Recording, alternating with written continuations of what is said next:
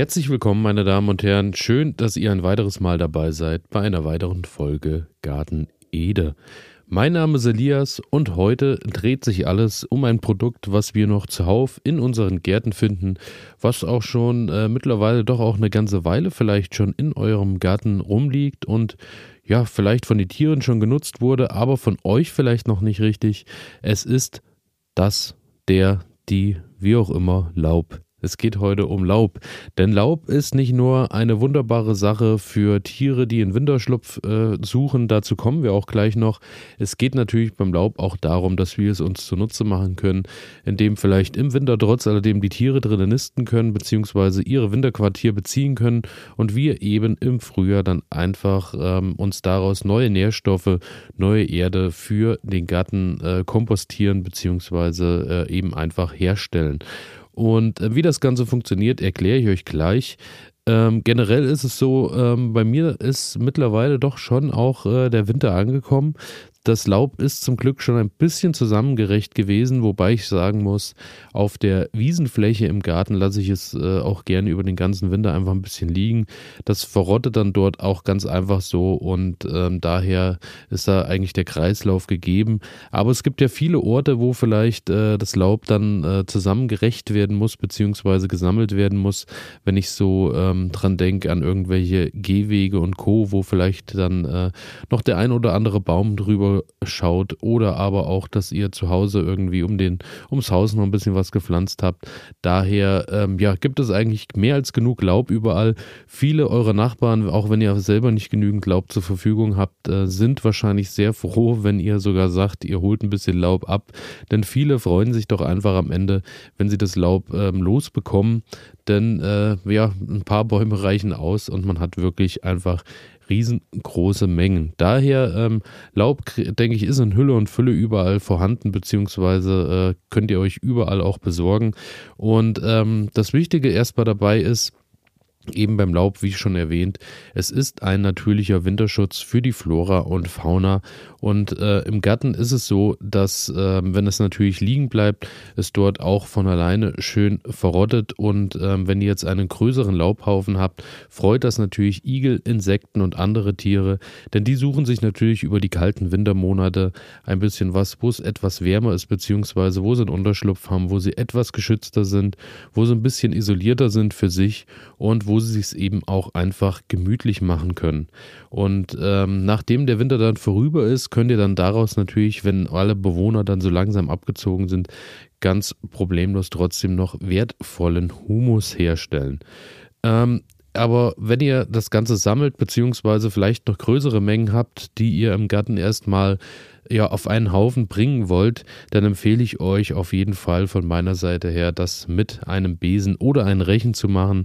Denn ähm, von den Laubsaugern muss ich sagen, im Privatbereich halte ich dann doch eher weniger, weil es natürlich äh, A, so ist, dass alles, was ihr da reinzieht, ja, schwierig zu sagen ist, was ihr überhaupt da alles mit reinzieht über den Schlauch, denn äh, auch da könnten natürlich äh, ja viele, viele, viele Kleinstlebewesen mit dabei sein, ähm, ja, die dann natürlich nicht nur aufgesaugt, sondern eben auch zerstückelt werden. Daher schaut ein bisschen, dass ihr da vielleicht im Privatbereich eher den Rechen nehmt es ist mir schon durchaus klar und bewusst, dass natürlich äh, in großen Stadtgärten und Co., wo alles dann doch immer eher auf Geschwindigkeit ausgelegt ist, natürlich da auch Sauger zum Einsatz kommen, weil sonst die Menge überhaupt nicht zu bewältigen ist.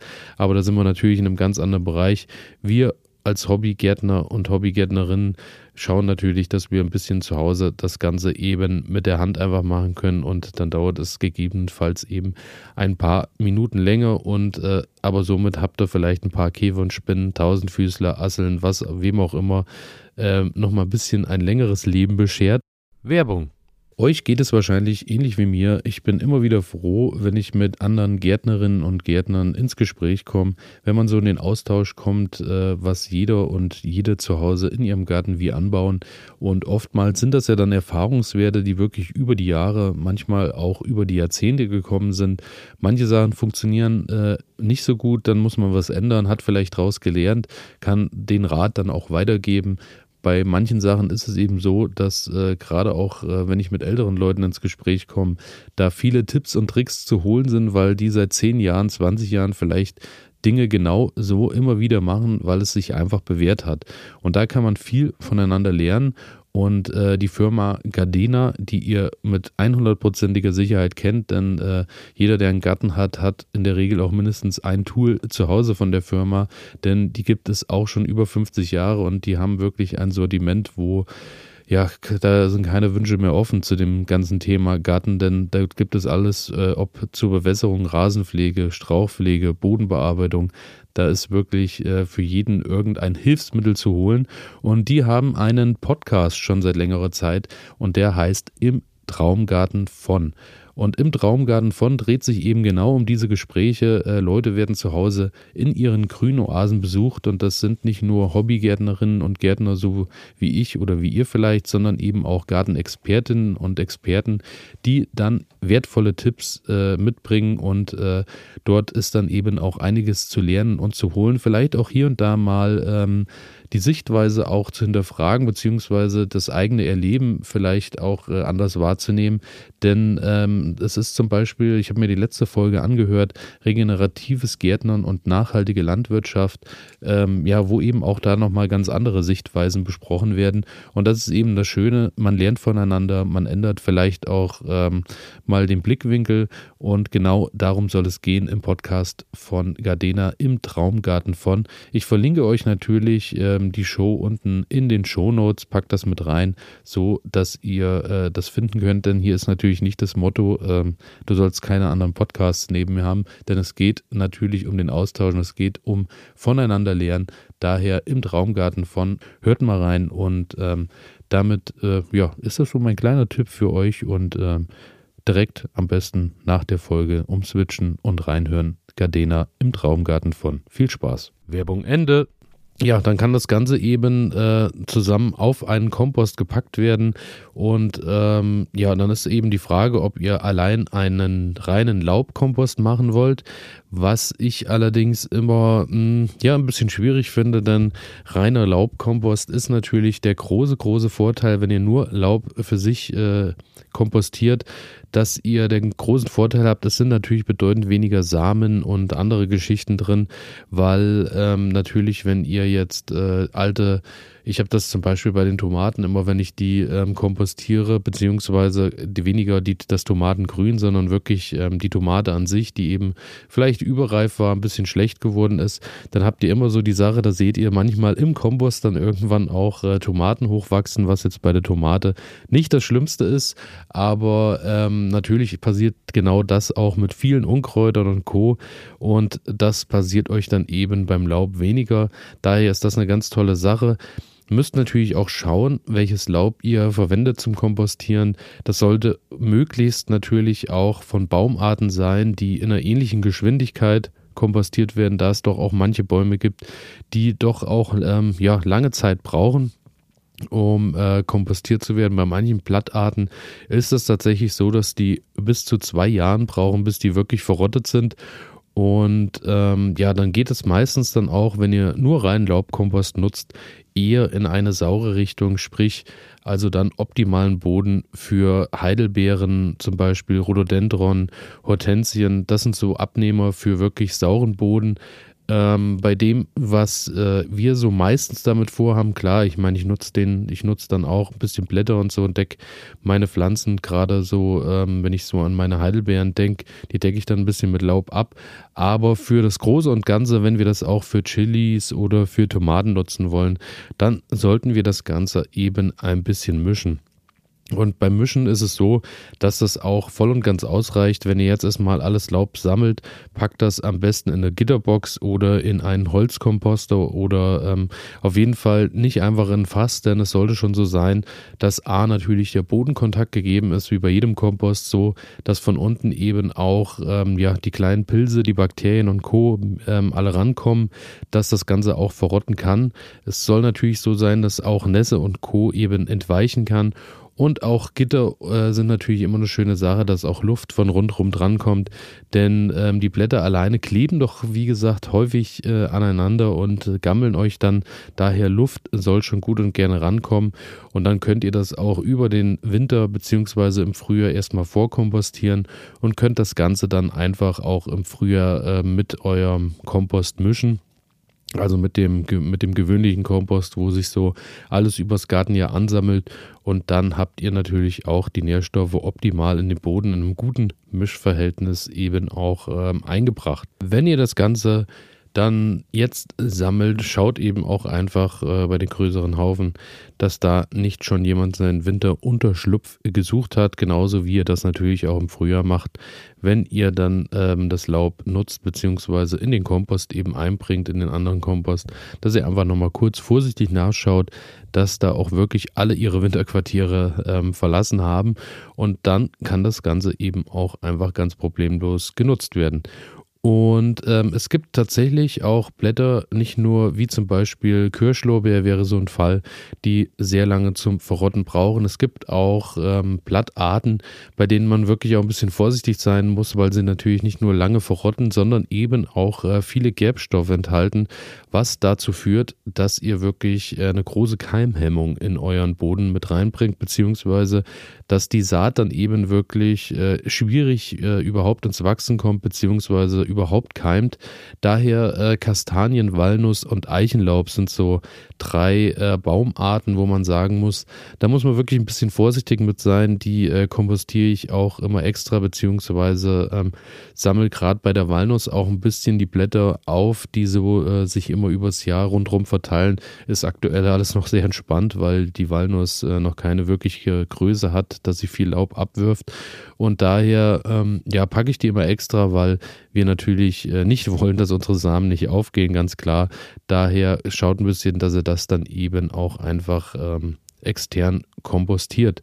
Und ähm, zur Mischung dann im Frühjahr was ganz gut funktioniert, ist auch da wieder ähnlich wie bei der Terra Breda Geschichte, dass ihr eben aus verschiedensten Komponenten einfach auch einen Mix macht. Dann habt ihr verschiedene Nährstoffe drin, habt verschiedene, eine schöne Mischung aus verschiedenen Sachen, die eben ganz andere Komponenten mit reinbringen. Zum Beispiel Hornmehl ist eine schöne Sache, die ihr noch mit untermischen könnt. Jede Menge Dung natürlich, auch äh, ich sag mal, wenn ihr im Frühjahr ähm, mischt, dann sollte der Dung natürlich schon mal ein bisschen angerottet sein, beziehungsweise nicht mehr ganz frisch, weil das dann natürlich wieder zu scharf wird. Ein bisschen Rasenschnitt kann natürlich noch rein, ein bisschen durchgereifter Kompost aus dem letzten Jahr, dann kann das Laub da einfach mit untergemischt werden. Ähm, in großen Anlagen habe ich gesehen, wird das Ganze ja meistens erstmal nochmal vor der Saison äh, gehäckselt zusammen. Dann wird das Ganze ähm, auch, ich glaube, so im, im Zwei-Monatstakt auch mal ein bisschen umgesetzt, beziehungsweise wird dann nochmal ein bisschen durchmengt und äh, da sind dann tatsächlich auch in diesen großen äh, Kompostmieten auch ähm, ja, Temperaturen von 60, 70, 80 Grad irgendwie äh, erreichbar. Daher wirklich schon Wahnsinn, was da äh, die Natur da zustande bringt an Wärme. Und ähm, bei mir zu Hause ist es allerdings so, dass ich jetzt über den Winter den Kompost dann erstmal in Ruhe lasse, dass der dann im Frühjahr vorsichtig wieder umgesetzt wird und dann reicht das auch vollkommen aus, beziehungsweise dann eben im Frühjahr mit mehreren Komponenten gemischt wird. In diesem Jahr dann eben auch ähm, das erste Mal Pflanzenkohle und Co. dabei, aber äh, dazu habe ich ja bereits schon mal eine Folge bei Terra Preda aufgenommen. Und äh, eine ganz interessante Sache, die ich euch nicht vorenthalten möchte, noch äh, zu guter Letzt. Und zwar habe ich ähm, ein Rezept gefunden, dass die Blätter ähm, wohl schneller verrotten sollten, beziehungsweise dass äh, die Verrottung vorangetrieben wird. Gibt es tatsächlich ähm, einen Beschleuniger, den ihr euch zu Hause natürlich selbst anrühren könnt. Und zwar ist es so, dass äh, ein bis zwei Liter lauwarmes Wasser in einem Topf gegeben wird. Dazu kommt ein Würfel Hefe und 500 Gramm Zucker. Das Ganze wird schön gelöst, schön umgerührt, so dass sich eben alles miteinander verbindet.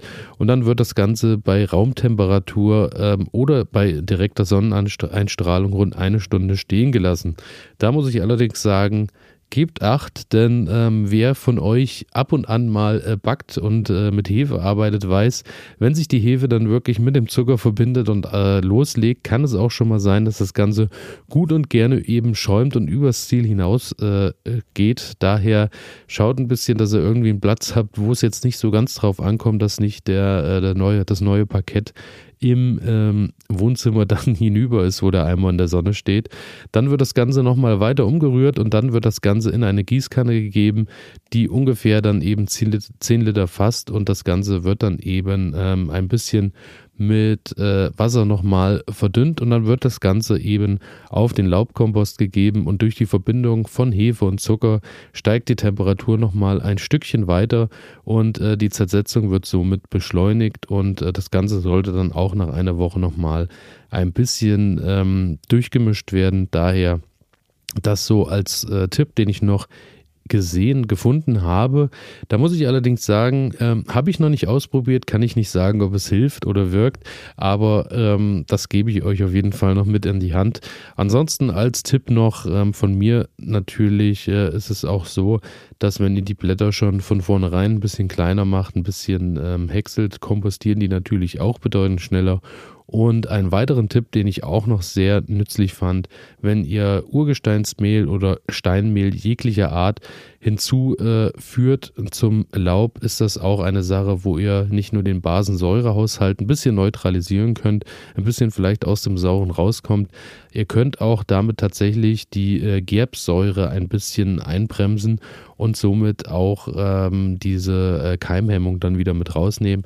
Also das ist das, was ich auch noch dazu gefunden habe. Das ähm, finde ich auch noch einen sehr wertvollen Tipp. Und ähm, ja, wenn ihr das Ganze sowieso dann in das Mischverhältnis mit reingebt, kommt ja sowieso immer noch mal ein bisschen ähm, neben den ganzen anderen genannten Komponenten auch ein bisschen Urgesteinsmehl und Co. mit rein. Daher ähm, sollte das dann passen.